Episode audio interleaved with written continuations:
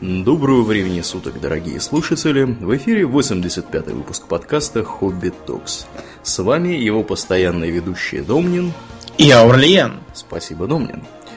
А, мы Прежде да, чем мы да. начнем сегодняшний выпуск, мы э, вас всех настоятельно просим немедленно занавесить окна, а желательно закрыть э, их листом из углепластика. Дело в том, что углепластик он не пропускает гамма-волны, которыми нас всех облучают, угу. а иначе содержание этого выпуска будет немедленно известно властям, инопланетянам и на планете Нибиру. Вот, все, все, все сделали. Да, теперь да, да. продолжаем. шапочки из фольги еще рекомендуем одеть. Да, всякий можно, пожарный. можно еще трусы из фольги надеть, а то я посмотрел недавно South Park и понял, что на голову, на голову даже надевать надо не в первую очередь. О, это да. ты которую серию? Новую или старую? Многие, в том числе компьютерную игру про палку правды. Там, а, понятно. Там, понял, да. Понял, понял. Окей, окей, хорошо. О чем же мы, Домнин, сегодня поговорим-то? мы поговорим с вами о теориях заговора и немножко о городских легендах. Это такие как бы маленькие теории заговора и не такие глобальные. Угу. А, что такое, да, да, что вообще такое теория заговора? Вообще, как бы само по себе, ну, заговоры бывают. Заговоров была тьма тьмущая. Мы можем вспомнить хоть заговор против Бориса Годунова, хоть, э, не знаю, заговор, да, декабристов, да, тьма была заговоров, и никто не может сказать, что заговоры все, все вымышленные.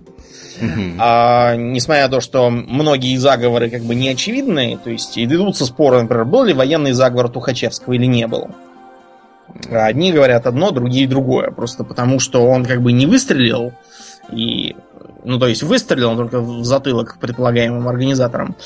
А, и неясно, смог бы он начаться, и был ли он готов. Тем не менее, по теории заговора мы подразумеваем вовсе не это, а э, некую неподтвержденную и, прямо скажем, не очень разумную теорию, которая пытается объяснять все на свете э, с помощью каких-то нескольких простых э, причин. То есть, э, например, э, если вы вышли из дому и споткнулись об кирпич, то этот кирпич вам подложили инопланетяне. Э, если вы в такое верите, это очевидная теория заговора. Или шизофрения, как вариант. Да, если а... вы вдруг в такое верите, э, мы настоятельно не рекомендуем вам слушать дальше, потому что то, что вы услышите, может противоречить всем вашим, всему вашему жизненному мировоззрению и причинить немыслимые боль и страдания.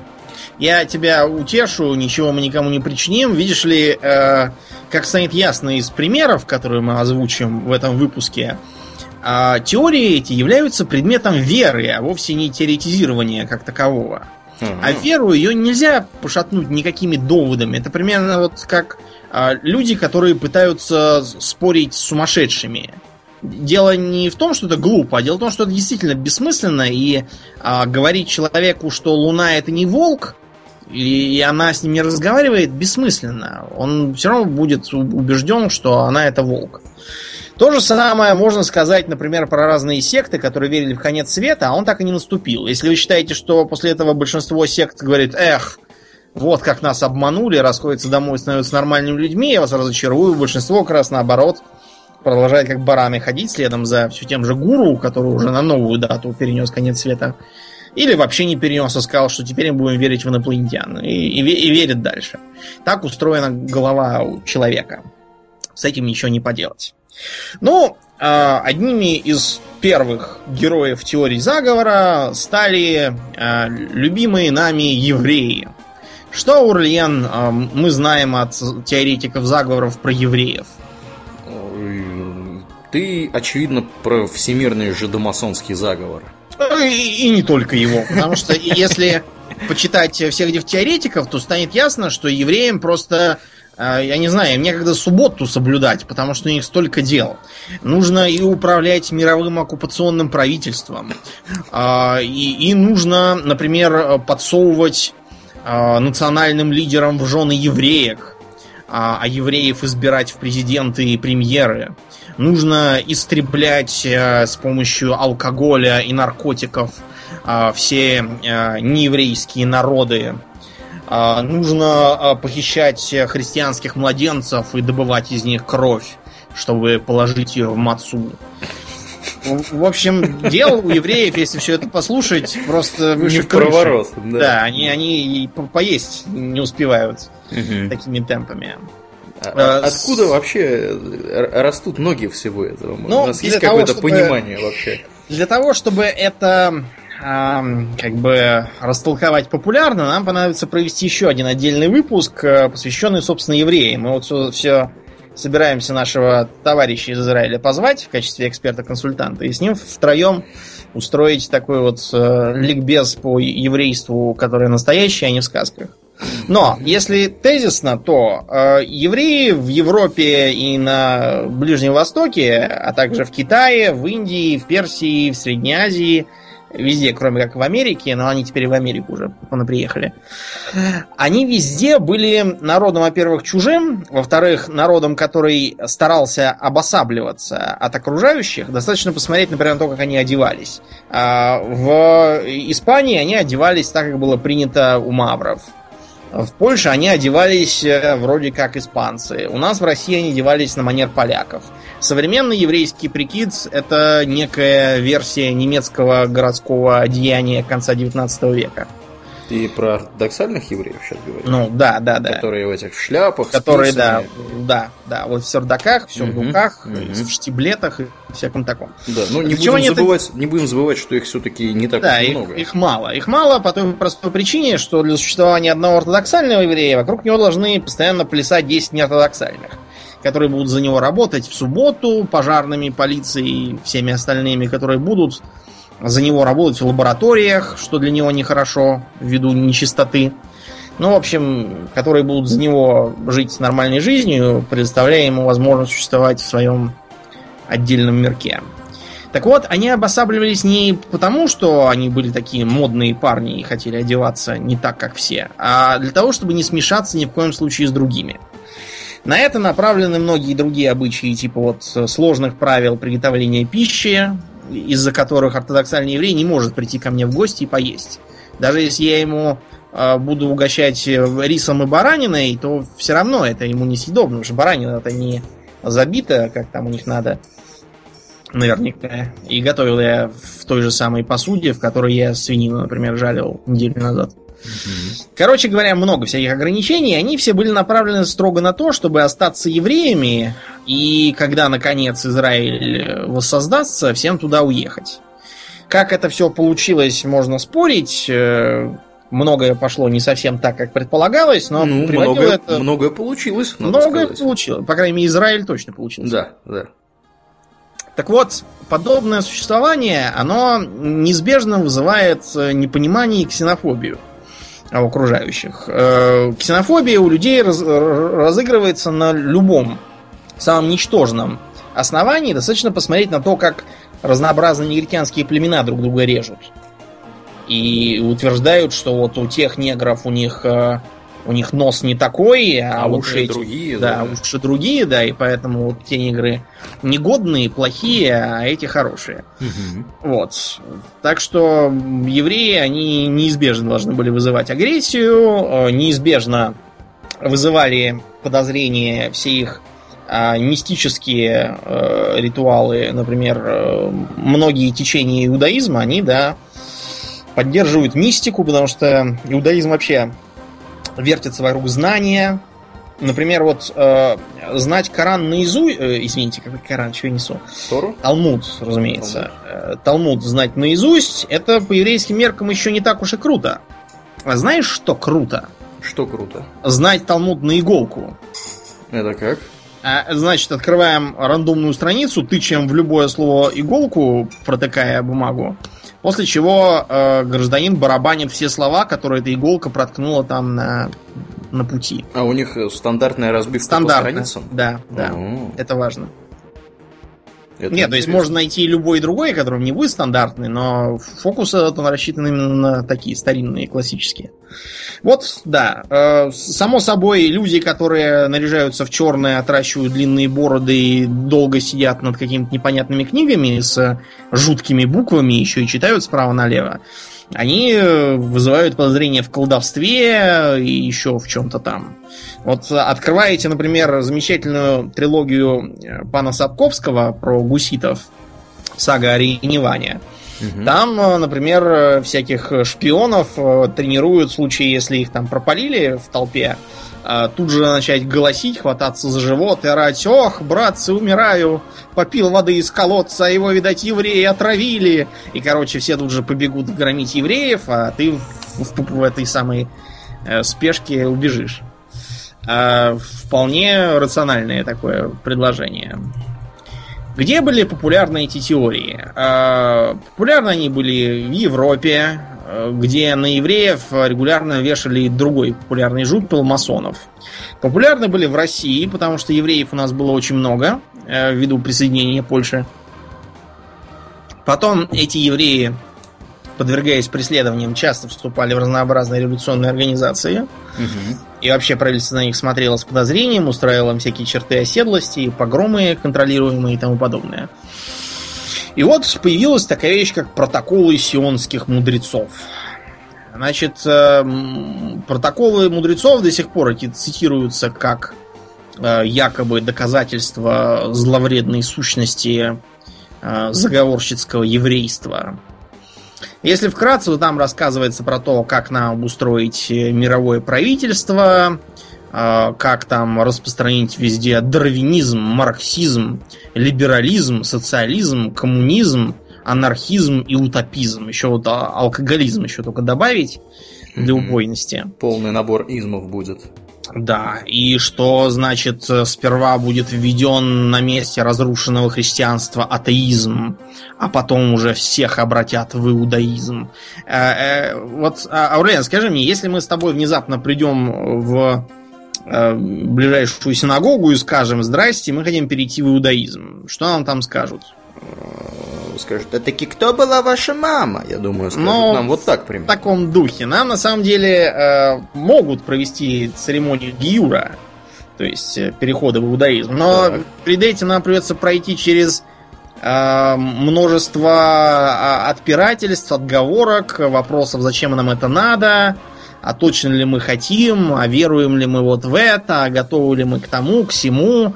И все это нужно не, не в наших интересах, а для того, чтобы мы ушли и не мешались.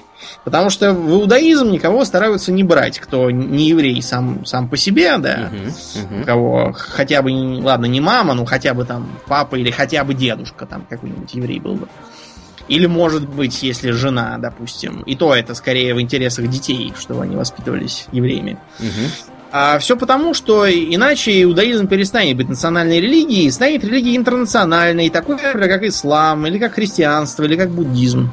А кому это надо? Никому а это не надо. никому не надо, да, потому что у нас как бы это наша религия, просьба не встревать, куда вас не просят. В то же время, если вы придете в любой храм мировых религий, вам там сразу скажут прекрасно, замечательно, давайте я вам сейчас объясню, что надо делать. Дальше можете уже, в принципе, сейчас начинать себя считать там мусульманином или буддистом, или кем хотите. Христианином там. Потом а, предлагалось а, вводить экономические депрессии, а, банкротство, обрушение всяких там бирж и акций и все такое. Значит, э, прежде всего, вот э, эта книга является абсолютным плагиатом а, плагиатом с памфлета, который написал какой-то Марис Жали а, в политических целях. Памфлет немедленно запретили, потому что он то ли, то ли потому, что он издевался над э, французскими властями того времени, то ли потому, что в нем усмотрели какую-то пропаганду разрушительную, непонятно. Но э, цитаты практически дословные. От пере, пере, перемены мест слагаемых там ничего не меняется. Вот, например, э, в этом самом памфлете под названием диалог в аду между Монтескио и Макиавелли, а, постоянно упоминается бог Вишна и его сотни рук. И вот там, например, говорится, что подобно богу Вишне моя пресса будет иметь сотню рук, и эти руки будут протягивать помощь всевозможным направлениям общественного мнения в стране. В то же время в этих самых протоколах мудрецов все наши газеты будут всевозможных направлений. Они, как индийский божок Вишну, будут иметь 100 рук, из которых каждая будет щупать пульс у любого из общественных мнений и так далее. Все это, как нетрудно догадаться, полный бред. И не имеет ни малейшего отношения не то что к действительности, а даже и к евреям. Там, например, можно, если почитать, то заметишь совершенно несвойственные иудаизму монархические нотки, которые, ну, ну совсем тут ни при чем. Вот, то есть это просто плохая переделка какими-то державниками-государственниками э, в России, видимо, конца 19 века. Угу. Почему я так говорю? Потому что, например, 25-й протокол говорит про обучение царя и прямых наследников вне зависимости от внешних моральных ценностей. То, что никакого царя не будет вот прям скоро, э, люди помыслить не могли. То есть это, очевидно, были какие-то черносотенцы. И мыслили они, э, пытались как бы как, как евреи, но при этом получалось как у себя. Это известный э, такой психологический момент. Называется он «Был бы я царь, ходил бы в золотых лаптях». Да? Когда человек все воспринимает через призму собственных представлений. Угу. Другие обвинения евреев, вроде питья крови христианских младенцев и даже организации там каких-то э, стра- страшных э, международных э, организаций, которые под предлогом взятия анализов крови у детей в школах и детсадах они будут ее поставлять евреям. Это еще больше бред, потому что евреи ненавидят кровь, они ее боятся, считают нечистой, и не то, что там в мацу в какую-то запекать, они а, мясо обязательно засаливают по кашруту. Засаливают, чтобы вся кровь была поглощена, и таким образом ни капли ее не осталось. Вероятно, исходит из э, древних представлений о том, что кровь есть душа, а потребление чужих душ это, это очень плохо. Ну и кроме того, конечно же, соленое мясо дольше хранится. А не, не будем забывать, что это люди-кочевники. Да, да. Из жаркой страны. Да. И им э, парным миском баловаться как-то не с руки. Это точно, это точно. И, ну, да, да, да, да, продолжай. Наконец, последнее о евреях это их всемогущество и контроль мира. А всемогущество евреев и Израиля так велико, что они уже полвека все бьются с какими-то тремя с половиной бандитами, живущими от них 40 минутах езды, и все никак их не побьют. Угу. То операция «Литой свинец», то еще чего, и, и все, все никак, э, никак не победят э, кучку бандитов. Ну, Крепкие парни эти арабы. Да, вот их даже сказать? мировое правительство не в силах да, победить. Да, да, да, а все потому, что нет никакого мирового правительства. Есть, безусловно, израильское лобби в тех же самых США и в некоторых других странах, но э, такое же лобби есть, например, у кого? У курдов, у армян, э, у тамилов, у, китайцев, угу. э, да, да у кого угодно. Вот даже у, России внезапно оказались какие-то там э, беглые дворяне, которые написали письмо в защиту политики Новороссии. России Э, что теперь говорить, что Россия контролирует мир через сидящих везде агентов влияния, но это преждевременно. О чем ты хотел сказать, Аурелиан? Я хотел сказать, что несмотря на все наши тут э, распя... самораспятия по поводу того, что все это полный бред, обязательно найдутся люди, которые скажут, нет, ну вы вот видите вот это вот не так, а вот тут вы понимаете все буквально, а надо понимать образно. И поэтому то, что вы говорите, это на самом деле неправда, и вообще вы сионистские агенты. Ну, да, что, мы просто да. призываем, если кто-то так думает, нам этого не писать. Мы это уже все слышали сто раз. Если вы думаете, нам что уже надоело. сионистские агенты, просто поглядите на наши физиономии. Физиономии, и вам да. сразу по- понятно станет, какие мы агенты, если мы вообще агенты. Да. Что агенты мы разве что по продажам какие-нибудь годимся. Ни в какие другие мы вряд ли попадем. Да. Идея угу. э, еврейства, она напрямую примыкает к заговору о масонстве. Э, до того примыкает, что многие даже их сводят в единый какой-то заговор жидомасонов. Угу, угу. А, что такое слово Мейсон означает на европейских языках? Это каменщик. Да, это каменщик, строитель, в некотором роде можно начать архитектора или инженера строительной специальности в том числе. Популярнейшая фамилия Мейсон есть и у англичан, и у американцев. А, у французов есть тоже Мазон. такая фамилия. Ну и практически у всех есть. А, это почему? Потому что люди всегда строили дома и были специалисты, которые этим занимались. Угу, угу. Тем не менее, под каменщиками здесь надо понимать не Равшана и Джамшута со, со стройки, да, а скорее мастеров. Напоминаю вам, что в средние века в Европе э, разделения труда не было как такового. Оно появилось только в мануфактурную эпоху, это уже было при Петре Первом и все такое.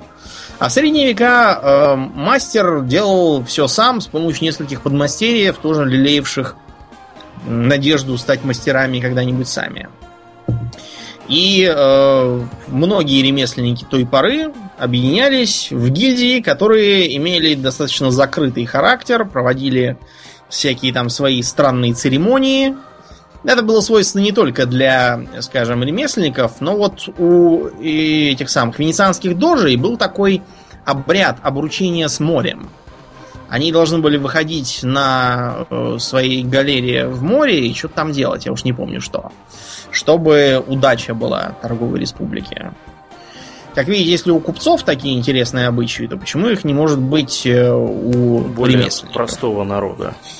Кроме того, многие ремесла действительно были чем-то тайным, а тайным были не только потому, что не хотелось терпеть конкуренцию, а еще и потому, что эти ремесла давали определенные социальные блага. Например, вот были гильдии пушкарей. Одно время, пока короли не завели себе собственную артиллерию, эти гильдии пушкарей пользовались просто огромными привилегиями, потому что они своим участием или неучастием на стороне того или иного владетеля – могли решать политические вопросы. И поэтому их лидеров старались умасливать как только могли, и, разумеется, в пушкари всех подряд не брали, чтобы не подрывать свою э, монополию политическую. Примерно так же было устроено у каменщиков. Дело в том, что э, в высоком средневековье, наконец, возвращается массовое каменное строительство понемножку. Строятся соборы, замки, дворцы, городские ратуши, разнообразные стены, угу. всякие каменные сооружения в портовых городах, типа волнорезов. Все это требует специалистов. И поэтому специалистам было даровано право свободного перемещения. Потому что в средневековой Европе э, перемещаться было, наверное, труднее, чем сейчас на Украине, если вы призывного возраста. Скорее всего, никуда за пределы своего города, деревни там или где вы там живете, вас бы просто не выпустили местные власти. Или, как вариант, вас бы не пустили туда, куда вы едете, тамошние власти. Почему э, еще именно каменщики образовали тайное общество? Дело в том, что строительство это дело вообще не быстрое, даже сейчас. Чтобы, например, мне построить один из моих промышленных объектов, требуется три года. Ну, надо сказать еще, что у тебя промышленный объект специфическое оборудование имеет и всякие такие э, прибамбасы. Ну, понятно, да. Дело просто в том, что сейчас технологии э, строительства заводов-то изменились. Сейчас просто ставят такой короб э, на легком каркасе, обшитый металлом, и все. А все остальное это скорее внутренняя начинка. Но угу. я вам просто для сравнения говорю, что такой, ну, не то чтобы очень большой, но и не маленький Объект строят три года при современных методах с применением техники, науки, разных там кранов с бульдозерами. Строительство каких-нибудь соборов или, я не знаю, церквей могло растянуться вообще лет на 50 легко. А могло и на дольше. Дело могло в том, что дольше, да. Э, серьезное влияние оказывала политическая нестабильность. Э, часто бывало так, что какой-нибудь собор начинал строиться, потом начиналась война, потом город переходил из рук в руки, и лет через сто вдруг вспоминали, что в городе стоит недостроенный собор, и начинали его доделывать. Современный пример это, разумеется, замечательный э, собор Саграда Фамилия, который Барселона. до сих пор да, строят, строят, а все потому, что денег мало, строят на пожертвования. Ну а теперь в Испании кризис, и Теперь, да. да, боюсь, что строить его будут еще долго. По средневековым, так сказать, стандартам.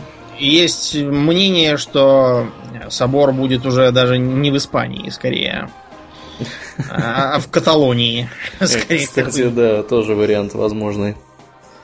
Ну да. вот, что угу. это для нас э, дает? Если вот мы каменщики, мы должны строить э, по сто лет один большой собор. Это означает, что мы его вряд ли достроим, и строить его будут какие-нибудь там наши ученики разнообразные. А учеников мы должны подготовить. Подготовить мы их должны серьезнейшим образом, потому что если они напортачат, да, то все скажут, вон, Домнин-то с Аурлиеном строили, собор строили, а в итоге что получилось? Угу. Нам такого совершенно не нужно. Вот. Поэтому мы будем учить э, со, со всей серьезностью и со всей секретностью, потому что, ну, мы не хотим, чтобы в соседнем городе вдруг взяли и отгрохали ровно такой же. Да еще и быстрее. Да, он, Иван Грозный, принимал самые суровые меры, чтобы соборы Василия Блаженного не росли по стране как, грибы. Угу, угу. По крайней мере, это, конечно, легенда. Скорее всего, ничего такого не было, да и мастеров там было не двое, а один. Но сам факт появления легенды говорит о многом. Ну, да. Со временем э, кам- каменщицкое дело, оно как-то э, начало размываться ввиду технического прогресса. Но, с другой стороны, распространилась мода на разнообразные общества и тайные организации. Распространилась она потому, что вокруг развелось очень много богатых людей, которые старались себе купить престиж. Чтобы купить себе престиж, способов было немало. Можно было, например, а, породниться с каким-нибудь а, обнищавшим лордом. У а, тогдашних художников был замечательный цикл картин, я опять забыл, кто художник, назывался он «Модный брак». Он повествовал о том, как породнились бедные дворяне и богатые торговцы, и как это все плохо кончилось потому что муж с женой друг друга, разумеется, не любили. А муж там где-то ходил пьянствовал, жена с каким-то секретарем шашни крутила. Это не одобрялось. Можно было попробовать просто приобрести себе дворянский титул или хотя бы какую-нибудь официальную должность, которые тогда продавались вполне официальным порядком. В Англии, например, для этих целей был изобретен специальный титул баронета. Баронет это буквально такой барончик, маленький барон. Э, специально для тех, кто имел много денег, но хотел перестать быть презренным лавочником и стать благородным джентри. Так вот, еще один способ был примкнуть к какому-нибудь э, неофициальному, но влиятельному союзу. Это мог быть какой-нибудь местный клуб знати. А, в викторианской Англии, вот, например, распространились всякие клубы для джентльменов. Сейчас таким образом обычно называют э, либо бордели, либо стриптиз-бары. Угу. Я вот буквально позавчера в Севастополе шел и увидел рекламу такого Gentleman's Club под названием Распутин. С говорящим названием. Да. Клуб. Так вот, а, одним из таких союзов и были масоны. Масоны к тому времени тоже поняли, что если у кого-то очень много денег и мало мозгов, то почему бы, собственно, не, не избавить его от излишков этих денег, э, вместо этого сказав ему что-нибудь. А теперь, брат Пьетро, ты а, брат 140 уровня, чье признание в незримом просвещении мира или еще что-нибудь такое же бредовое, но загадочно звучащее. И все довольны. Брат Пьетро наслаждается своим возросшим чувством собственной важности. А мы деньгами, которые он заплатил за членство, и членскими взносами, которые с него берутся. Со временем э, сама идея масонства начала перетекать в какие-то мутные мистико-религиозные темы, специально как раз для того, чтобы дурить э, падких на оккультизм людей – а оккультизм выходил в моду несколько раз подряд. Если вы, например, читали Козьму Пруткова, помнишь, мы с тобой читали всякие uh-huh, uh-huh. афоризмы, и там а, в конце военных афоризмов а, было такое, такой момент. На краю разверстой могилы э, имеют спорить нигилисты и славянофилы. Первые утверждают, что кто умрет, тот весь обращается в кислород. Вторые, что он входит в небесные угодья и вступает в братство Кирилла и Мефодия. И что верные вести оттуда получила графиня Блудова.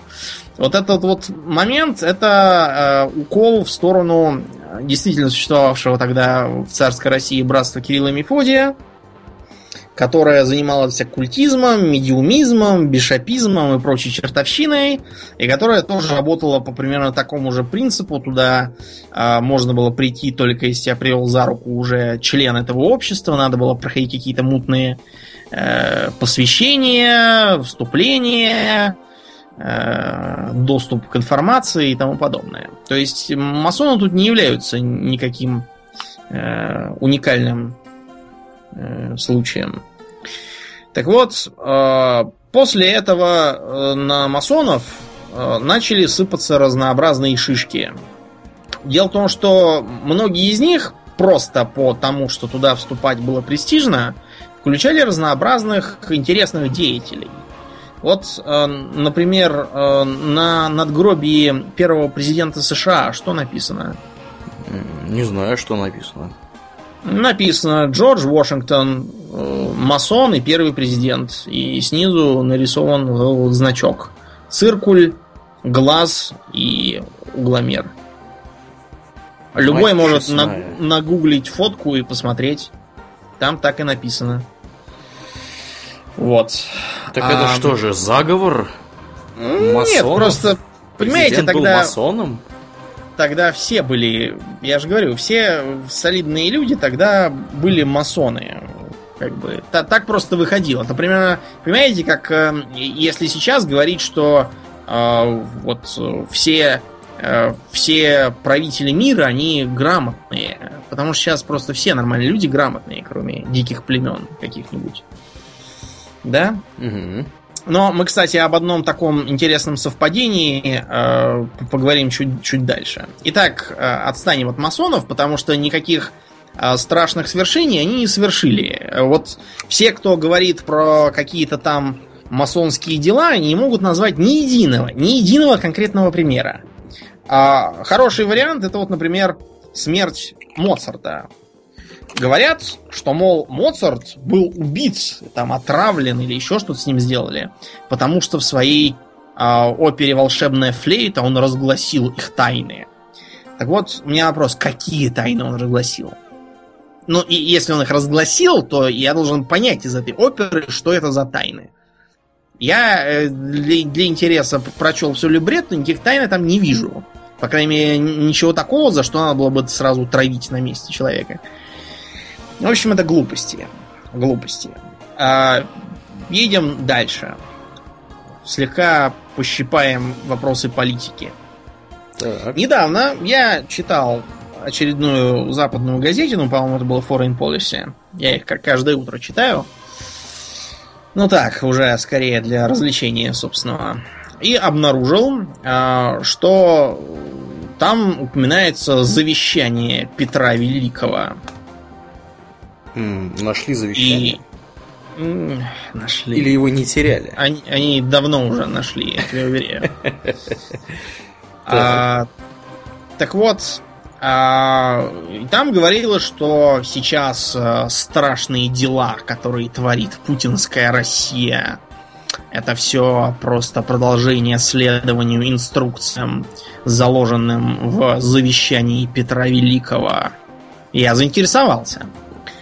Полез смотреть, что это страшное такое завещание. Оказалось, что э, в период наполеоновских войн э, придумали такой памфлет, где э, объяснялось, что кратко, что Россия плохая, хочет всех захватить, и что, что их надо, надо скорее всех, всех убить тут, в России. Краткое содержание. А, во-первых, вести постоянные войны, просто потому, чтобы, чтобы как бы э, э, экспо у солдат не падало среднее. А, приманивать к себе самых разных военачальников и ученых из разных стран, чтобы получать от них просвещение. Но так делали много кто, например, японцы. Почему-то про японцев ничего такого не пишут, а они, между прочим, пытались завоевать мир. Третье при всяком случае вмешиваться в дела и раз при Европы, особенно Германии. Ну, конечно, это же все мы виноваты в распрях Европы.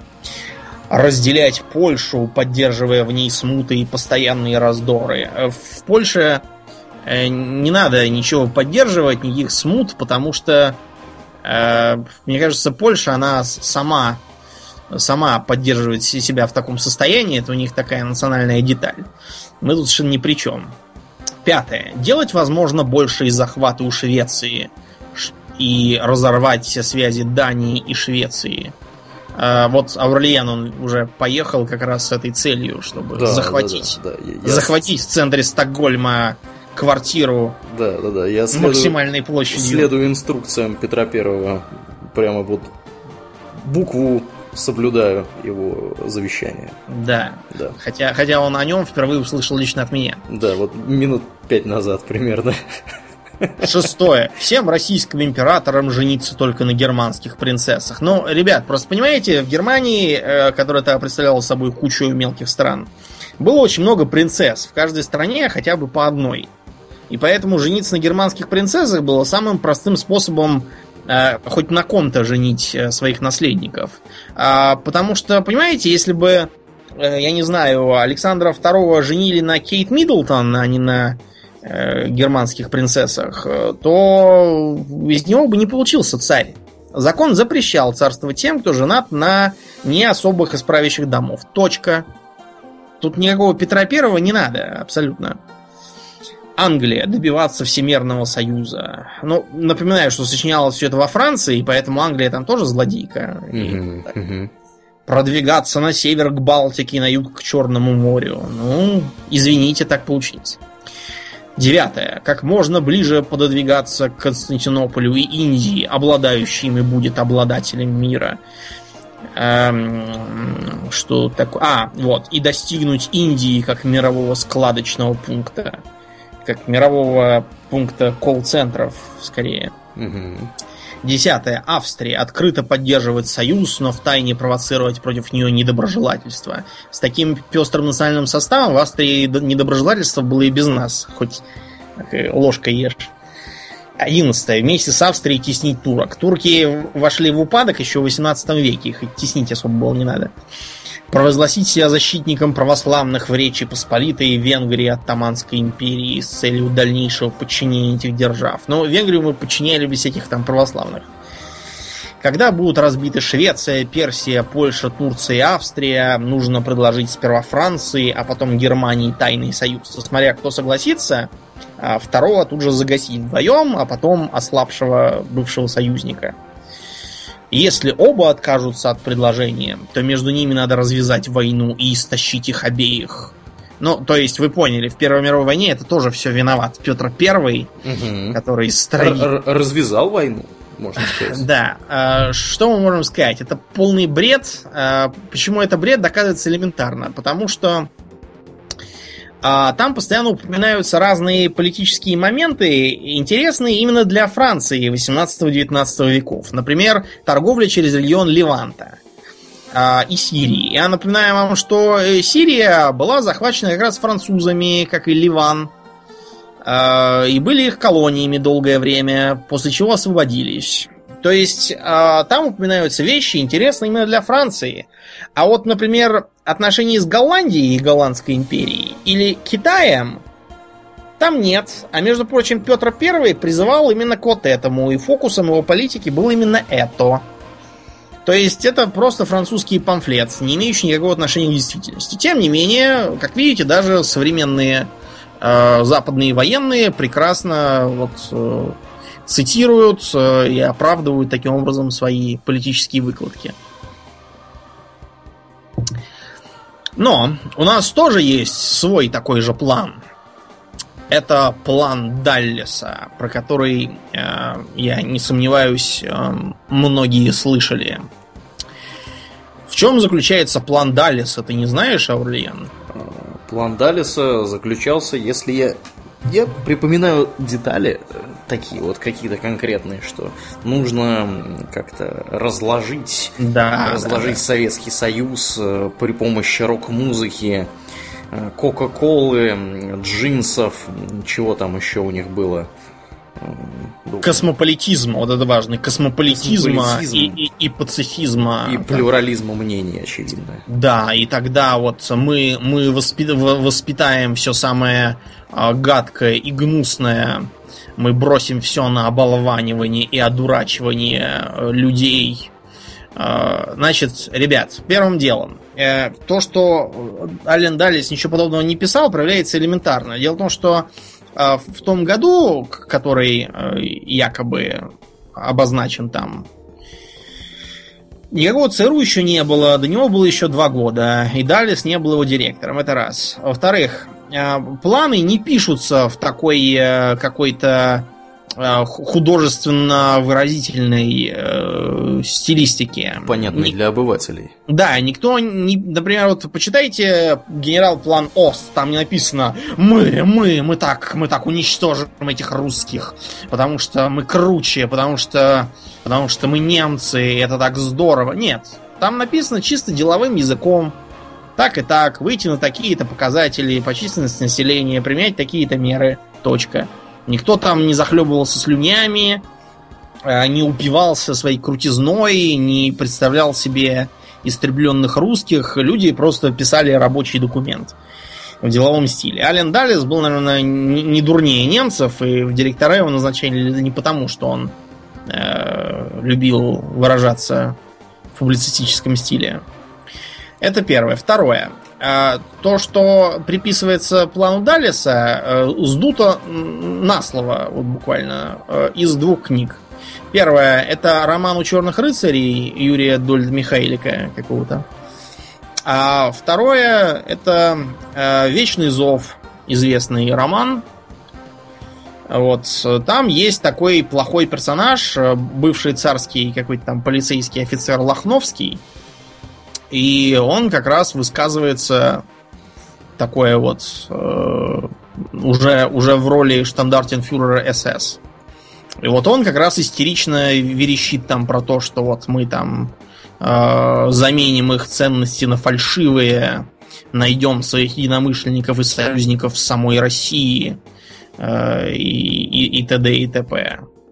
Ну, что мы можем сказать? Тут надо понимать, что этот самый план, он стал популярен именно э, когда? Не в Советском Союзе он был популярен как таковой. Хотя я читал одну книжку, по-моему, конца 70-х годов, в которой план Далиса цитировался. Это что же за книжка такая? Ну, какая-то пропагандистская такая советская о том, как надо отвечать на а, на этот самый э, на вопросы всяких там иностранных туристов, типа почему у вас нет демократии, она говорит, что э, у нас э, у нас в стране есть советы, а в них есть беспартийные, ну такая обыкновенная книжечка. И там, да, цитировалось и говорилось, что это не Гитлер, а вот это Ален Далли, злодей. Э, но в основном это все пошло когда? Э, в перестроечные и постперестроечные времена. А почему Аурлиен? Не знаю почему. А потому что, наверное, страна развалилась, и многим людям было трудно понять, почему она развалилась. А, ну вот. это, это да, это да. Ты имеешь в виду у нас, почему она пошла? Эта тема да, с планом я имею в виду именно в этом. Ну да, естественно. Это происки, происки э, злых американцев с их планом Далиса, да, само собой разумеется. Да. Это один из показательных примеров теории заговора, когда э, теоретики, они э, начинают э, испытывать когнитивный диссонанс. Э, когнитивный диссонанс они испытывают потому, что в их картину мира не укладываются какие-то перемены, случившиеся при, э, при их э, как бы жизни или перед их жизнью, да, а, им хочется найти какое-то какое обоснование этому. Причем обоснование тоже должно укладываться в их картину мира. Угу. В картину мира многих людей, например, в СССР было прекрасно абсолютно все, и никаких проблем, э, которые потом были использованы для его разрушения, не было. И поэтому э, должно было произойти некое внешнее воздействие, которое все, все сломало и испортило. Само собой. Если посмотреть на типичные э, разговоры тех, кто переживал особенно сильно распад государства, они говорили, как же так, э, советские люди пошли в бандиты и проститутки. Это удивительно перекликается, например, с тем, что говорили после революции 17 года, что Святая Русь э, слиняла в три часа там или в три дня или еще что-то такое. Разумеется, никакие советские люди ни в какие бандиты не пошли, и Святая Русь тоже никуда не делась, и на все на том же месте просто происходили серьезные геополитические перемены. Вот. Э, которые для многих были трудными. Угу. Ну, до, за примерами не надо ходить далеко. В принципе, достаточно взять любого пенсионера, бабушку лет 70 или 60. И можно услышать как раз вот эти вот все, все вот то, что ты перечислил. Вот. Я думаю, что, кстати, это одна из целевых аудиторий, собственно, которые верят в этот план Далиса. Потому что, да. ну, не мог же Советский Союз сам развалиться, такое мощное государство, и на ровном месте. Обязательно кто-то должен был замешан быть из, извне, скажем так. Но, дорогие почитатели плана Даллиса, я вас а, сейчас утешу до невозможности. Дело в том, а, что на Западе есть ровно, ровно такие же теории заговора. Например, в Великобритании был опубликован документ под названием «Коммунистические правила революции». И там были такие постулаты, как развратить молодежь, отвести ее от религии, внушить ей интерес к сексу. Ну, вы, вы представляете себе э, коммунистов из КПСС, внушающих молодежи интерес к сексу, да? Угу, угу. Леонид Ильич целует в засос да. какого-нибудь другого партийного чиновника. Да, Фиделя уж. Кастро, например. Ну, конечно. Да, это, я считаю, это как раз прекрасная ролевая модель для молодых британцев. Второе. Ложные аргументации, разрушившие старые моральные ценности. Я не знаю, что это. Отвлечь умы от политики, переключив все внимание на спорт, книги о сексе, игры и прочие маловажные занятия. А мне кажется, что вот, вот этот постулат, он, он как раз британским правительством используется, потому что э, понять, чем отличаются каждая из трех партий, заседающие в парламенте друг от друга, нереально. А все интересуются в основном футбольным хулиганством, э, битьем друг другу морд за и понаехавшими пакистанцами. От политики всех уже давно отвлекли. Поставить под свой контроль все средства массовой информации. Боже мой. Как будто в 46-м они были не под их контролем. Разрушить веру людей в их естественных лидеров, изображая их в постыдном, смешном и оскорбительном виде. Но вы для начала уберите из лидеров косноязычных, дураков, и прочих. И не будет никто изображать их в постыдном виде. Но они британцами едиными. Например, а, в 60-е годы а, в США ходил а, по рукам такой труд под названием Brainwashing, который опубликовал, угадайте кто, господин Хаббард. Хаббард? Да, ну тот, который саентолог. А, да-да-да-да-да-да. И там было написано «Русское руководство по психополитике», сделав доступными всевозможные наркотики, давая подростку спиртное, восхваляя его необузданность, пичкая его секс-литературой, психополитик может воспитать в нем необходимую нам склонность к беспорядку, безделью и бесполезному времяпровождению, и побудить его выбрать решение, которое даст ему полную свободу во всем, то есть коммунизм. Но, да, коммунизм, который дает полную свободу во всем. Вступайте в комсомол. Секс, наркотики, рок-н-ролл. И, и, или, я не знаю, как-то так. Что, что за чушь? И, например, если вы думаете, что это в 60-е годы было, вот я недавно в каких-то там газетных комментариях тоже ругался с американцем, и а, он мне вывалил вместо аргумента портрет Сталина, на котором было написано, я, такая псевдоцитата из него, что вот э, сила Америки заключается в ее вере в Бога, э, патриотизме и здоровом предпринимательстве. Чтобы погубить Америку, мы должны разрушить все это. В общем, дорогие мои любители теории Даллиса, вы не расстраивайтесь, потому что, как видите, мы им тоже нападали. Угу, угу. А, Они страдают сейчас. Да, мы, мы вон как все, мы и сексуальные революции ему устроили. И отвели, отвели всех от религии. И компьютерные игры наверняка тоже это все мы изобрели. Да. А, и, и дураков у них там избирают косноязычных тоже все, потому что это все Сталин там вредит. Рука Кремля. Да, так что вот. А если серьезно, э, ребят, понимаете, э, такие теории, они были всегда э, у самых разных народов. Там, я не знаю, например, э, в Османской империи э, был такой, э, такая теория армянского заговора. Армянский заговор? Знаменитый армянский заговор. Да, дело в том, что как бы а, что армяне, которых довольно много было в Османской империи, угу. они пытались подорвать дух турецкого народа и страшно сказать, э, э, они перевели Коран на турецкий язык. Не это, может быть. это сразу наверняка погубило всю Турцию. Угу, угу. А вот а, потом. Хотелось бы только понять, зачем это армянам надо было. Да. Не знаю. Коран на турецкий зачем язык.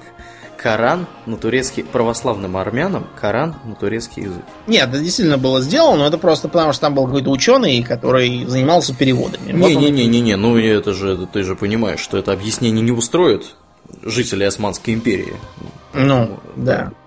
Угу, угу. Ну и э, чисто для, я не знаю, теории можно э, процитировать вот такую вот э, э, теорию заговора с э, Ориона у наших э, пришельцев, так сказать, извне. Так, так. Значит, это, там про, говорится про рептилоидов это, это про да. рептилоидов? Угу. Нет, я имею в виду, что рептилоиды, они тоже придумали уже теорию заговора. А-а. Там говорится следующее, что человечество, оно э, готовится вы, выйти к звездам и начать завоевывать всех.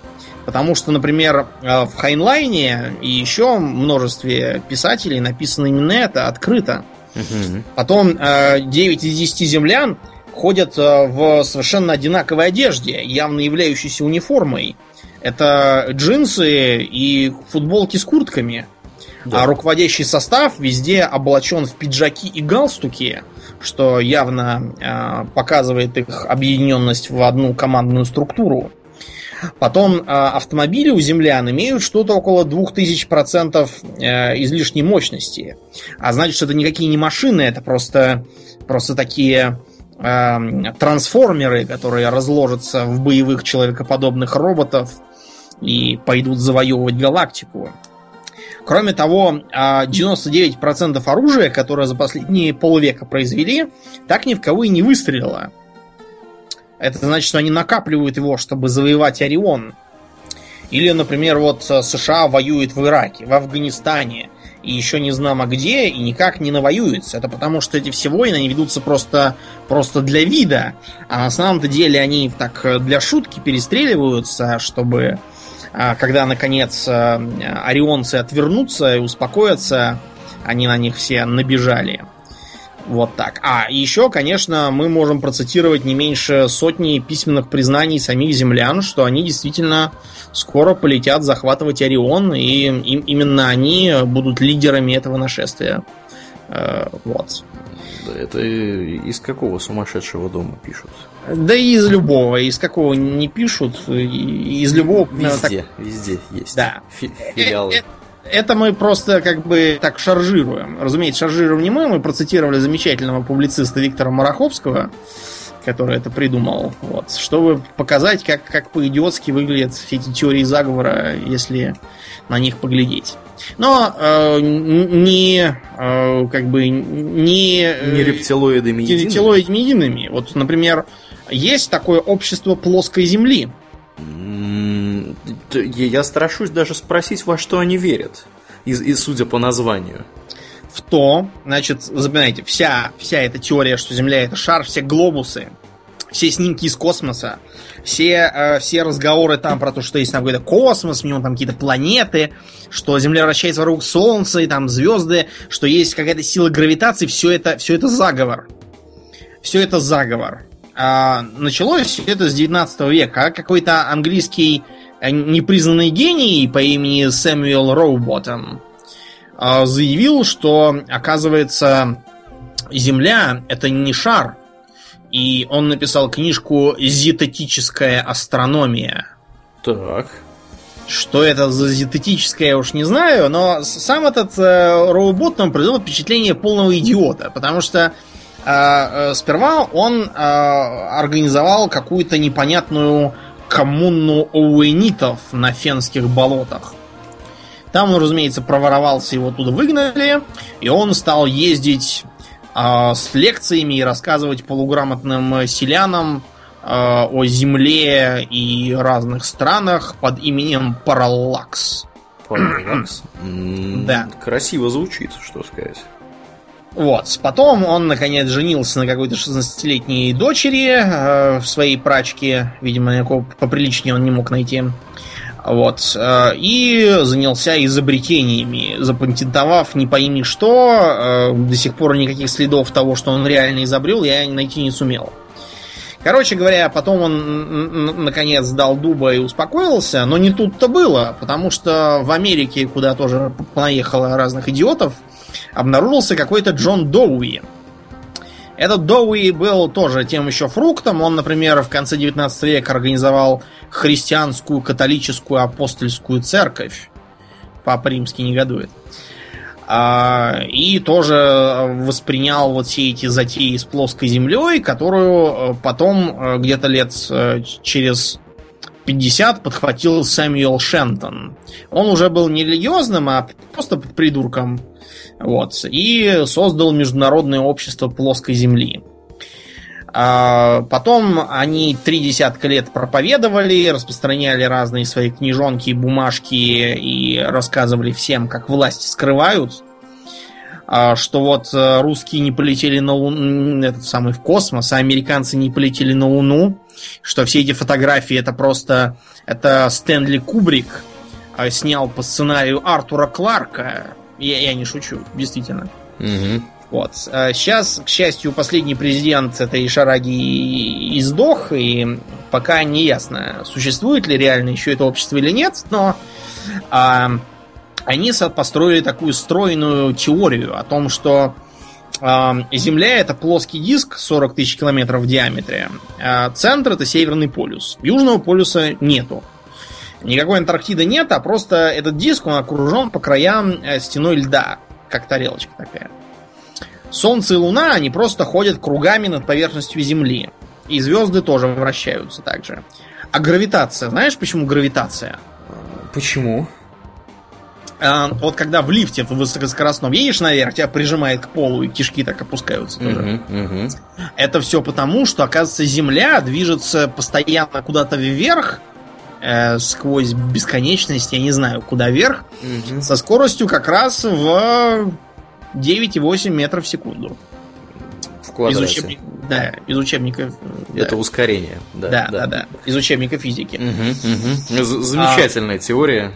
Да, прекрасная. А, ну вот, все, разумеется, фотографии Земли из космоса подделки. Когда этому Шентону показывали фотки Земли с орбиты, он сказал, легко заметить. Как подобные фотографии могут одурачить несведущего человека? То есть, а то, что... То, что... Знаешь, вот что мне вот эта история напоминает? А, она мне напоминает книжку Стругацких. Вот я только не помню, то ли это был обитаемый. Нет, обитаемый остров. Это, по-моему, кстати, может быть, а может быть и не обитаемый остров. По-моему, там еще у них была какая-то более, более другая, более другая книжка где э, считалось, что они живут на внутренней части шара. Стопроцентно вот, такое было в обитаемом острове, я не знаю, может еще да, где-то ну, было, я мало их читал. То есть, и то что, то, что Земля представляет собой на самом деле шар, подтверждалось только расчетами теорий, которые использовались для дальнобойных орудий артиллерийских. Вот, то есть э, для них это работало, для всего остального казалось, что нет. То есть то, то же самое вот у этого мужика. Вот мне, мне вот интересно, э, э, эти товарищи, они вообще самолетами летают? А вот смотри, смотри, тут отдельная речь. Вот, э, да, действительно, если мы предположим, Земля это плоский шар, то, допустим, э, перелеты в южном полушарии, как мы его понимаем, они будут длиться очень долго, ведь шар-то там будет растянутый по краю. Да. И чтобы долететь из э, Перу, допустим, в Африку, придется лететь дольше, чем реально, угу. как Земля шар. А это все почему? Потому что авиакомпании и пилоты авиалайнеров, они все тоже, это заговор. Это заговор, да. Это заговор, и пилоты тоже в заговоре, и там просто, там просто всех, а, всех дурят, там, там замедленные часы а, везде висят в самолетах. Ну, то, что ничего не висит, я вот только-только-только прилетел, ничего Да, там не висит. я вот как раз хотел сказать, Э, когда это- вы это в последний раз волнует. видели часы в самолете, чтобы висели? А, вот, да. И, и значит, э, и что самолеты там умышленно летят над облаками, чтобы было не видно ничего там. В общем, ребят, тут, тут, э, тут надо просто лечиться электричеством. Да, потому А, что бритва Акамы не работает для этих людей Да, совершенно. это так называемый денайализм. То есть, когда э, люди э, иррационально отрицают какие-нибудь научные данные. Иррационально, потому что им кажется, что наука это что-то такое типа веры там, или религии какой-то. Или, может быть, моды. А они такие, не такие, как все, и не поверят в эту ерунду. Да, Ой, господи, да. какой бред. Бред. Значит, э, и еще из интересного динаилизма есть такое движение по отрицанию ВИЧ и СПИДа. То есть они не то чтобы отрицают существование того и другого, они просто говорят, что э, ВИЧ не приводит к СПИДу, а он просто какой-то левый вирус, ничего не делающий. А СПИД это более сложное явление, которое там надо изучать и все такое. А сейчас ничего не изучают, потому что везде вредители, фармацевтические компании и прочие, прочие злодеи. У меня вопрос. Да. Зачем они это делают? Что они хотят этим доказать? Чего они пытаются этим добиться? То есть, как вообще вот... Я вот просто вот у меня стерильно в мозгу на предмет того, что можно было бы, чего можно было бы добиться, отрицая связь между ВИЧ и СПИДом. Ну как, чего можно добиться? Вот, например, э, э, Пастер отрицал между химическими реакциями и прокисанием вина, например, или молока. И говорил, что это все микробы. А ему говорили, а, дурак ты, ты же химик, что ты лезешь в медицину? Сиди у себя в лаборатории. Ну и так далее. А, он доказывал, что бешенство это не какие там флюиды, а это вирус. А когда ему говорили, ну где этот вирус? Ну покажи нам его в микроскопе. Он говорил, ну как я вам покажу, если он мельчайший, его не видно в микроскоп. Ему говорили, вы, дорогой мой, идите обратно, изучайте таблицу Менделеева. А потом он всех надрал. И все пастера помнят, а этих э, лжеученых, которые ему мешали, не помнят. Мгм. Вот примерно такого хотят многие из них. Некоторые просто подвинулись башкой, и, и поэтому уже ни в какие ученые не лезут. Вот кто туда входит? Э, Питер Дюсберг, которого уже, э, уже под всякие расследования по подозрению нарушения этики э, отдают. А он врач? Нет, он профессор молекулярной биологии, кстати, Мгм. ни малейшего отношения не имеющий ни к ВИЧ, ни к СПИДу, ни при чем тут. А Говорят, что он э, просто не объективен и все подтасовывает под свои показания. Но он хотя бы настоящий ученый, не так как у нас всякие там Петры Петровича Горяевы. Мы вот в следующий раз как раз поговорим про лженауку и там всех припечатаем. Потом еще там Хайнц Людвиг Зенгер, бывший профессор вирусологии, вирусологии из Макса Планка. Этьен де Харвян, бывший профессор патологии. Я смотрю, что-то они тут все бывшие профессора, и всех людям уже увольняли к чертям. Я Из думаю, мест- что да, от них поспешили работы. избавиться. В общем, какие они выдвигают э, э, аргументы? Аргументы эти могут показаться важными человеку, который не в теме, но вот даже нам, которые имеют очень слабое отношение к медицине и вообще науке, очевидно, что, скажем, вот что они пишут. Ам, а, Скажем, а, что вирус почему-то, например, охватывает э, в основном э, в основном конкретные группы риска. Например, в США 90% мужчин с диагнозом СПИД это либо голубые, либо наркоманы. Кроме того, почему-то половина заболевших э, СПИДом в США это негры, при том, что негров там 12%. А вот. Кроме того, почему-то это в основном именно мужики, 77%. И они говорят, что ин- инфекционное заболевание не может быть присуще какой-то группе населения. Но, э, ребят, оно может быть присуще, если у него характерные пути распространения. Почему голубые? Потому что э, их э, методы более травматичные, чем нормальные. Мгм, мгм. Вот. Почему наркоманы? Потому что, извините, через кровь передается, вот и все. Почему негры? Потому что среди них наркоманов много, Ну да. как и малограмотных. Но это все прекрасно, да, прекрасно и легко. Э, По той же объяснить. причине можно сказать, что туберкулеза нет. Потому что им болеют в основном зэки. Не может же быть такого. Да может, просто потому что у них ослабленный организм, скученность, антисанитария mm-hmm. и отсутствие изоляции уже больных. Вот и все. Потом, а, например, в Африке почему-то, несмотря на то, что эпидемия СПИДа, население почти удвоилось. В 80-м году их было 470 миллионов, а в 2005-м негров уже стало 880 миллионов. Но, э, ребят, средний возраст африканцев это 18 лет. В лучшем то, случае. Да, кажется, то, что они да. плодятся как, э, не знаю, как амебы, уже кроликов посрамив, не означает, что никакого спида там нет, и они не умирают. Они просто не успевают умереть от спида, их там уже зарезали мачете, застрелили эскадроны смерти, э, сдохли с голоду, от жажды, от малярии. Вот, кстати, да, малярия. 87% малярийных случаев происходит как раз в Африке. Это означает, что никакой связи между укусами комаров и малярией нет. Это все власти скрывают.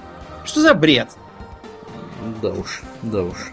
Вот. Ну и, ну и так далее.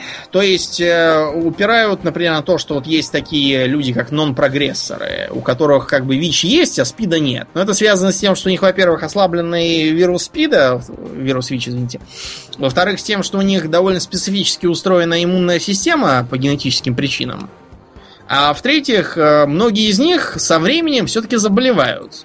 Правда, заболевают уже, когда они старые дедушки, им абсолютно наплевать на то, больные ли они или нет. Вот. Но заболевают. Так что, как, как это не печально, ВИЧ действительно вызывает СПИД. Э, смиритесь. Надо, надо бороться и лечить. Зачем это делают вот эти вот ученые? Ну, хотят, видимо, совершить переворот, я не знаю, еще что-нибудь. То есть мы не можем сказать, чтобы, например, э, какие-нибудь там э, попытки подтасовки в деле эпидемиологии не существуют. Мы уже говорили о том, что эпидемия Эбола, от которой умерли там какие-то жалкие крохи, она почему-то вызывает страшную панику. Это потому, что э, под это дело можно выбить бюджеты и начать разрабатывать вакцины.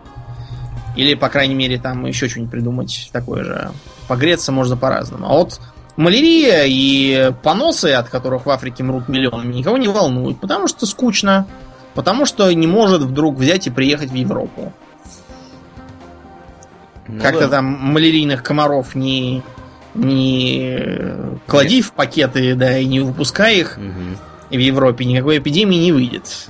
Буквально. Вот э, такой небольшой перечень теорий заговора. Э, мы э, передвигаем с ним к более современным, э, современным временам. Например, вспомним скандал с э, драконами и подземельями, Аурлиен. э, Помнишь, что там такое было? Который скандал? Тот, э, который случился за Джеймса Эгберта. Э, Джеймс Эгберт, напоминаем, э, был парень умный, вроде как IQ 180, это очень много. У меня, например, всего 135. Ха-ха.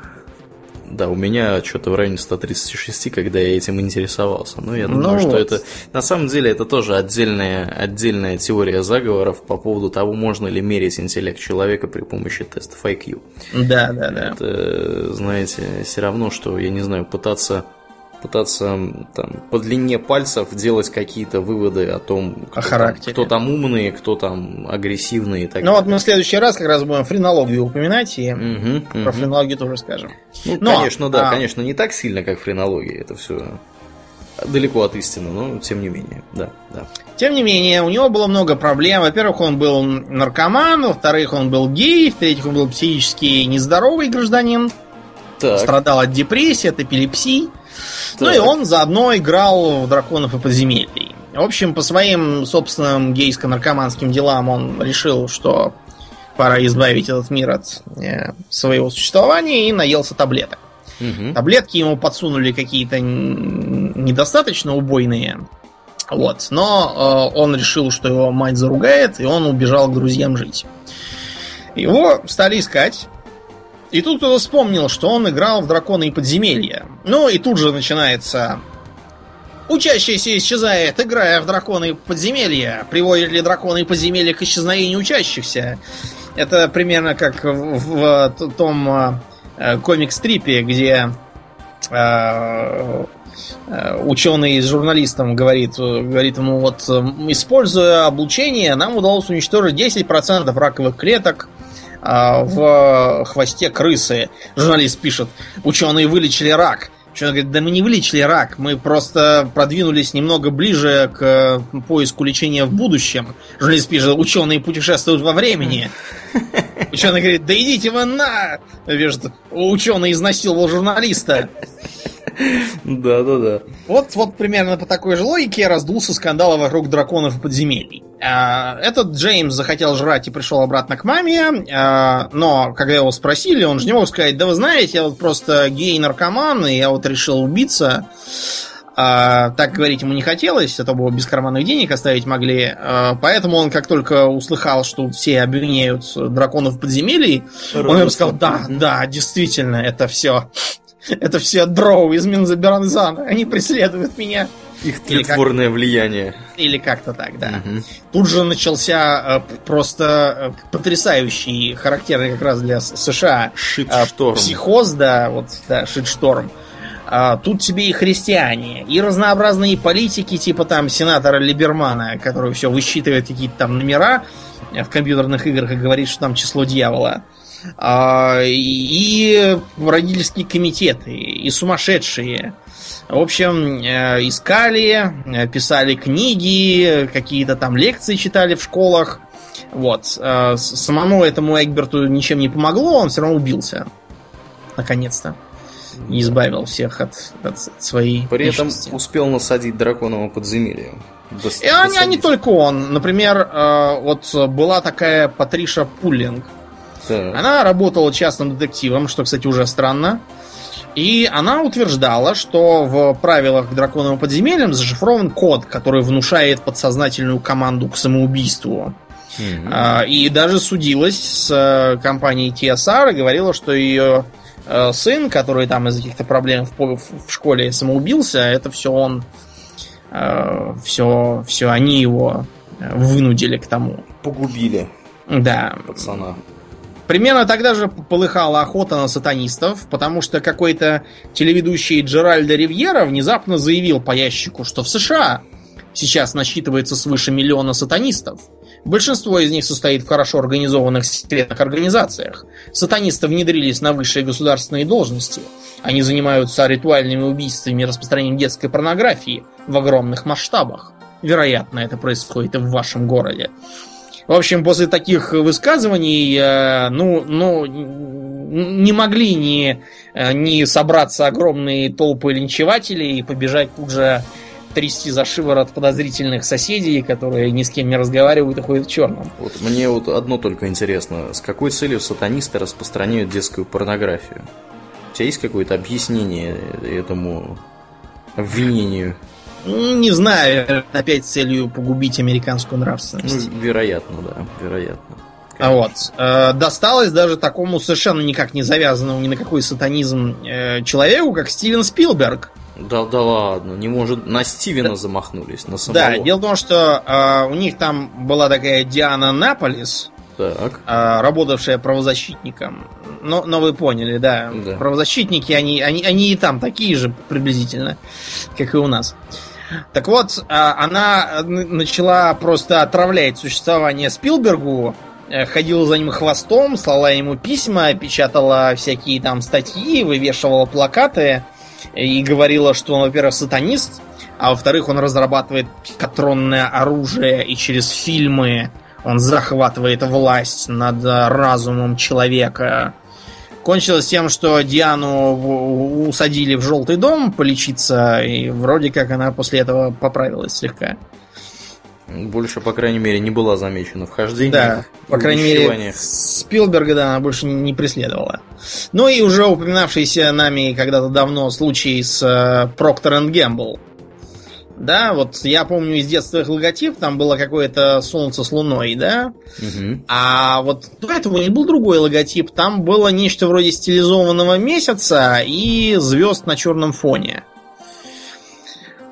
И то пришлось его менять. А все потому, что нашлись какие-то психопаты, заявившие, что в первом стихе 12 главы Откровения Анна Богослова говорится, что И явилось на небе великое знамение. Жена, облаченная солнце, под ногами ее луна, и на голове ее венец из 12 звезд.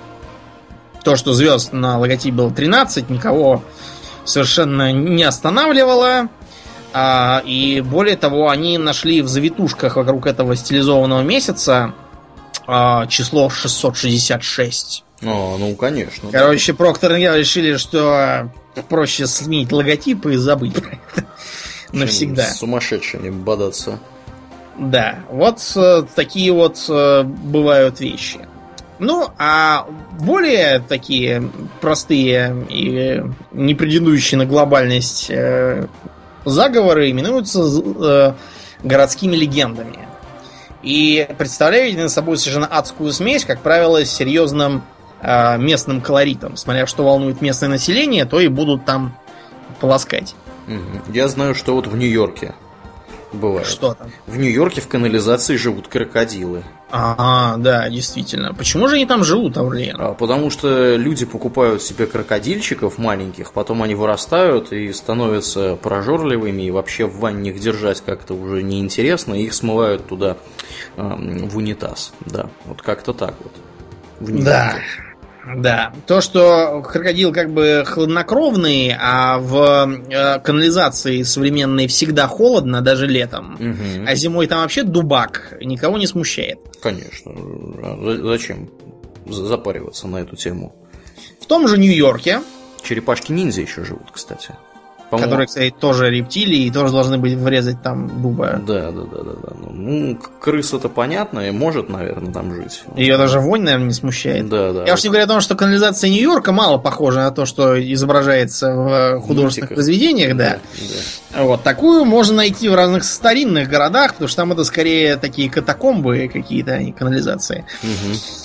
Но в Нью-Йорке есть еще один интересный э, миф. Вот, например, ты знаешь, что номер рейса самолета, который протаранил одну из башен близнецов, Q33NYC, если его э, набрать в э, шрифте Вингди, с нода которой все буквы переделают в дурацкие значки, угу, угу. то получится такой, такая строка, на которой сперва самолетик, потом два черных э, прямоугольника вертикальных, потом череп и кости, потом э, звезда Давида и знак э, типа, ну типа два пальца вверх, это пис или что это, угу. я уж не помню. Виктори.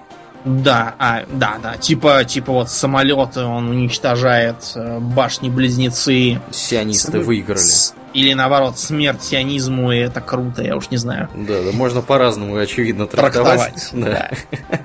Эм, так вот, э, ребята, э, никакого отношения Microsoft Windows не имеет к теракту 11 сентября. Просто потому, что никакого рейса Q33 NYC не было никогда.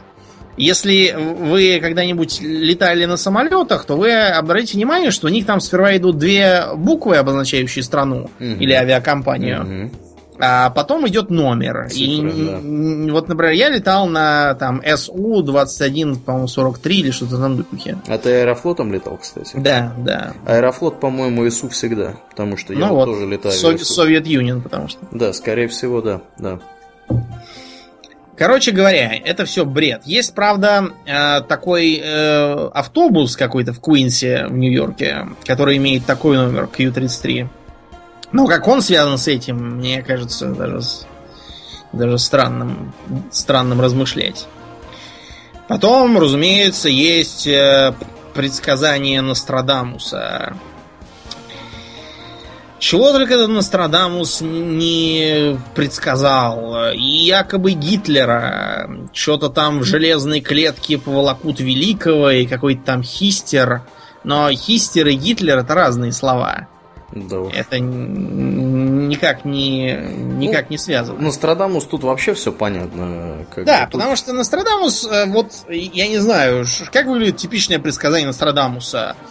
А, когда в день после среды прольется дождичек, и в горах засвистят ракообразные, то тогда поймут люди без сомнения, что наступило Макаркино заговение. Во, кстати, у меня получается не хуже, чем у Нострадамуса. Такой же бред в таком же формате, я могу книги писать. Да, да, да, можешь, можешь. Я, я давно считаю, что нам надо организовать свою религию и делать туманные заявления в интернете и везде вот, э, по поводу того, что грядет конец света и зачем вам нужны ваши материальные блага, когда вы можете на, за них, отдав их нам, спастись вот, во время этого апокалипсиса. Ну, а мы с тобой, соответственно, купим себе там, я не знаю, однушку где-нибудь в Бирюлево на, на вырученные деньги.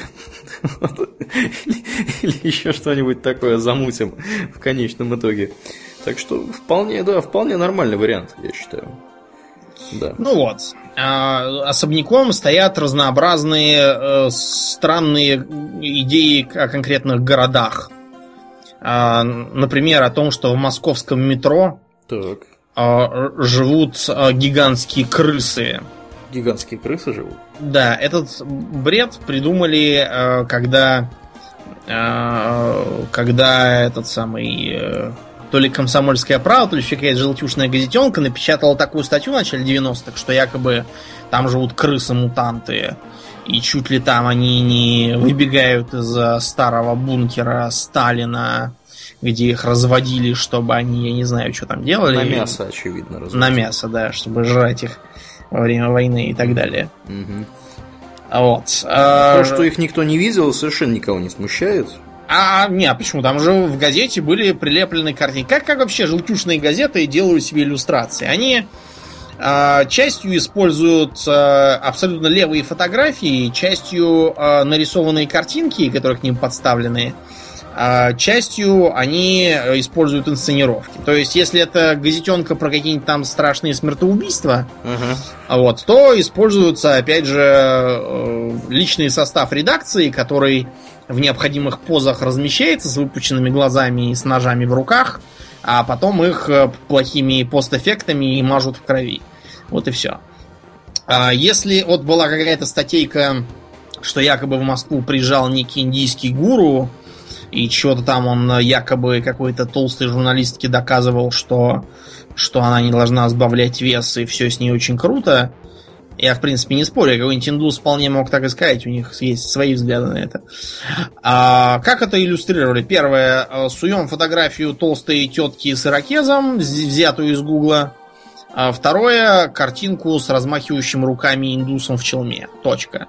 Угу. Тупорылый читатель думает, о, все правда, видать. То, что это все вымышленно из головы, вот, никого как бы не интересует. США тоже есть свои городские легенды. Например, э, вот что президент Обама сказал, мусульмане построили саму ткань нашей нации. Ничего подобного он, конечно, никогда не говорил. Абсолютно. Это такой же бред, как то, что якобы Рамзан Кадыров похвалялся убийством первого русского в 16 лет. Ничего такого тоже не говорил никогда. И тем, что, я не знаю, э, э, Сталин говорил, что Э, неважно, как проголосуют, а важно, как подсчитают. Ты знаешь, откуда эта цитата? Понятия не имею откуда, да? Э, писатель э, Рыбаков. Писатель. Который, да, в своих Рыбаков. этих детях Арбата. Ну, писатель Рыбаков, он как типичный советский интеллигент, он, у него жизнь была такая же, как и у всех. Сперва писал хорошие книги, например, про приключения Кроша, как а, до, до зубовного скрежета стереотипный и правильный а, комсомолец а, борется с хищениями на автобазе и героически предотвращает кражу амортизаторов. То, что на автобазах-то тащили все, все подряд, и какие-то там амортизаторы, это тьфу, вот, Рыбакова не смущало. Ну, а потом, когда все начало шататься, он внезапно стал изрыгать детей Арбата, про то, как э, тиран Сталин его угнетал угу. лично, и все такое. Лично, очевидно, да, угнетал. Да. Вот. Ну и цитата это оттуда же. Когда его спросили, где ее слышали, говорит, я не знаю, где ты слышал. Понятно. Ну, то есть, просто, просто придумал сам. Тем не менее, э, все, все уверены, что он так и говорил. Потом есть такая интересная вещь, как Вайомингский инцидент. А, если у вас крепкой, э, крепкая, так сказать, психика, можете попробовать посмотреть этот самый Вайомингский инцидент э, в Ютубе. Значит, инцидент, э, как считается, выглядел так. В 87 году в Чикаго внезапно э, два местных телеканала перестали показывать, что они там показывали, новости какие-то, и внезапно показал какую-то жуткую совершенно нарезку. Сперва э, там была э, разновидность этой самой настроечной э, таблицы с цветами, э, и там было написано «We present a special presentation». То есть мы представляем вам особую передачу. Потом э, появилась э, на черном фоне какая-то пиксельная надпись You will see such pretty things. То есть вы увидите такие красивые вещи. Потом стали появляться какие-то жуткие э, ребящие рожи, нарисованные в 3D Max или в местном, э, в тамошнем эквиваленте, все-таки 87 год. И все это перемежалось с какими-то адскими звуками э, противными и надписями в стиле «Почему ты ненавидишь? Ты болен. Мы просто хотим тебя исправить. Мы стоим за дверью. Ты потерялся в пути. Что прячется в твоем воображении?» Ну и так дальше. Ну, что прячется в чем-то воображении, на самом деле догадаться нетрудно, потому что нафантазировать можно все что угодно. Вот, ну и да. Да. да. Все, все это э, полный бред. Значит, э, во-первых, то, что там изображается якобы как новости, описывает достаточно современные, там, по началу нулевых вещи. Вот. Э, по крайней мере, там, там в конце ролика показываются имена ведущих, а именно некой Джессики Кэдлаб, которая в Вайоминге работает только, на, только с 2006 года. И 87-го там быть не могло. Она, видимо, еще в школу даже не ходила тогда. Вот. А, кроме того, слишком неправдоподобно выглядит то, что в 87 году могла быть такая трехмерная графика. Это как-то а, как-то даже нерационально. Но а, были такие случаи, правда. Насколько я помню, это было то ли в Польше, то ли в Чехословакии времен времен Восточной Европы советской, когда там появлялась а, вместо новостной передачи, по-моему, какая-то какая-то задница, по которой лупили мухобойкой. И, и, и это был какая, какой-то попыткой протеста э, протеста... А, нет, сейчас скажу, когда это было-то. Не, я, короче, спутал два разных варианта. Нет, был такой действительно вариант с мухобойкой по заднице, но это был... Э, э, это был э, так называемый э, ин, инцидент Макса Хедрума. А вот был еще другой, который по Восточной Европе. Там, по-моему, призывали к сопротивлению, к чему-то там такому. И это было чисто политической акцией каких-то местных антисоветчиков. Вот это действительно было. А э, Вайоминский инцидент совершенно очевидная подстава. Я ее хотел показать одному товарищу, но потом подумал, что с его психикой ему это будет вредно. И не стал показывать. Ну да, правильно. За зачем человека расстраивать лишний раз? Да, то он потом будет еще мне написывать ночами, что. И последнее, да. о чем мы хотели бы упомянуть, это э, так называемые fraternities. Э, ты знаешь, что в Америке за такие студенческие братства есть? Да, да, да, да, да. Есть Альфа, Сигма, Тау какие-нибудь там и прочие да. непонятные названия. Я не знаю, почему они греческими буквами себя величают. Потому что круто. Ну, вероятно, да, да. Ну, не обязательно именно ими. Вот, например, э, самая влиятельная из них, э, известная как «Черепа и кости», реально сейчас называется Ассоциация Рассела. Я уж не знаю, какого Рассела. Рассела Кроу или Бертрана Рассела. Наверное, кого-нибудь из них, да. Какого-то из них, да. Так вот, э, что интересно, то что в ней почему-то состояли, например, и Джордж Буш, и Джон Керри, и многие другие Барак политики. Обама наверняка тоже состоит. Ну, наверное, хотя я не знаю, он негр все-таки. мог, мог и не состоять. Я уж не знаю насчет него. Факт тот, что действительно есть такая вещь, как fraternities. Это э, американские студенческие организации, в которых э, э, принимают перспективных новичков из хороших университетов, после чего они первое время проходят через дедовщину и являются салагами, а потом... Сами становятся дедушками. Сами становятся дедушками, да, и начинают гнобить других. Смысл этого всего двоякий. Первое, то, что многие университеты в США расположены у черта на рогах. То есть не так, как у нас. Вот у меня рядом с домом университетов больше, чем у меня пальцев на руке есть. Это не э, потому, что ты инвалид без пальцев, да, работавший электрорубанком. Да, угу. район, да, такой, и все университеты находятся в цивилизованных местах, где есть чем заняться. В США такое сплошь рядом не наблюдается, университеты где-то там за городом, и до города надо еще переться на автобусе. Вот. Э, и или, в самом... или на тачке ехать. Там да. все на тачках ездят, я знаю. Угу. Факт тот, что в самом кампусе там заняться мало чем, кроме пьянок и вечеринок. Угу, угу. И людям надо придумывать все занятия. А вторая причина то, что после того, как они выпустятся, они, конечно, перестают участвовать в деятельности братства как э, активные члены в основном, но они продолжают друг друга поддерживать, подпихивать и через такое вот взаимное влияние проникать в высокие сферы. В общем, клуб по интересам. Так. Да, если посмотреть на то, как э, сложились биографии всяких там сенаторов и министров, то там окажется, что почему-то никто из них не стоял у станка, да, и все учились в университетах, были из хороших семей, и все состояли в братствах. Угу. Примерно 80%. Как это выглядит в целом?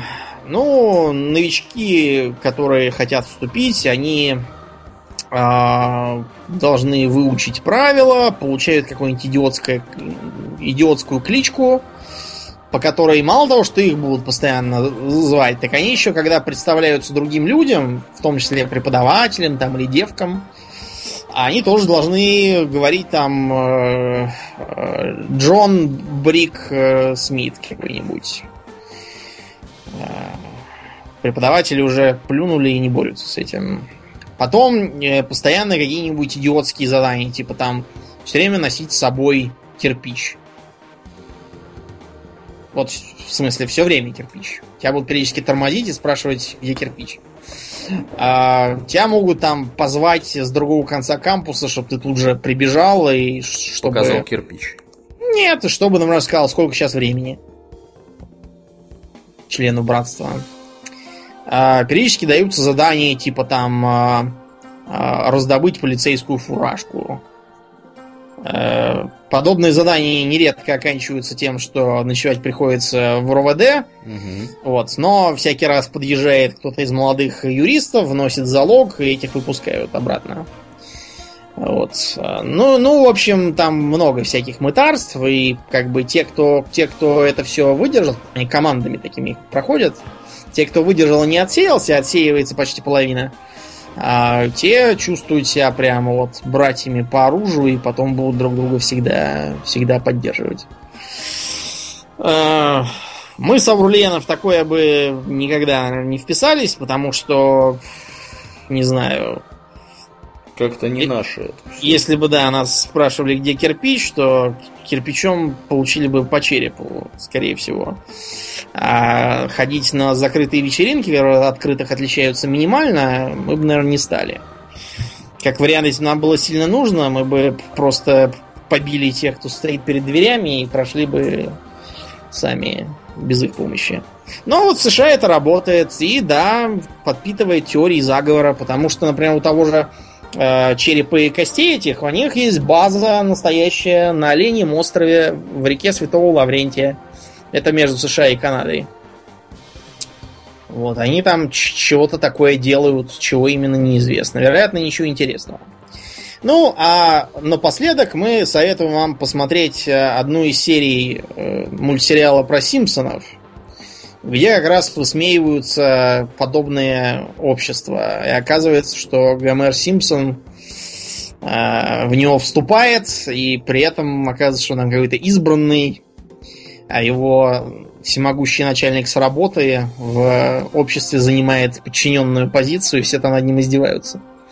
Да. Очень забавная такое, э, забавная серия. Я сейчас не вспомню название, мы ее потом выложим в группу. Угу, угу. Значит, на сегодня мы с тайными заговорами заканчиваем. В следующий раз мы будем говорить о псевдонауке, лженауке, угу. всяких там лжеучениях э, гробовых, Гореевых и тому подобных сумасшедших или мошенников. Тоже будет смешно и грустно. Вот. А на сегодня все. Да, и мы отдельно оставим как пищу для ваших размышлений, почему мы не коснулись, например, каких-нибудь тамплиеров или иллюминатов. А, думайте, что хотите. То есть, Тамплиеров мы один раз уже касались. Можно, можно здесь тоже какую-нибудь теорию заговора на самом деле придумать. Вот почему Аурельен с Думлином ничего да, про иллюминатов не говорят про каких-нибудь там, я не знаю, больше кого бы еще. Ну, ладно, да, не будем действительно о грустном. А, я напоминаю, что вы слушали 85-й выпуск подкаста Хобби Токс, и с вами были его постоянные ведущие Домнин и Аурлиен. Спасибо, Домнин. Всего хорошего, друзья. Пока.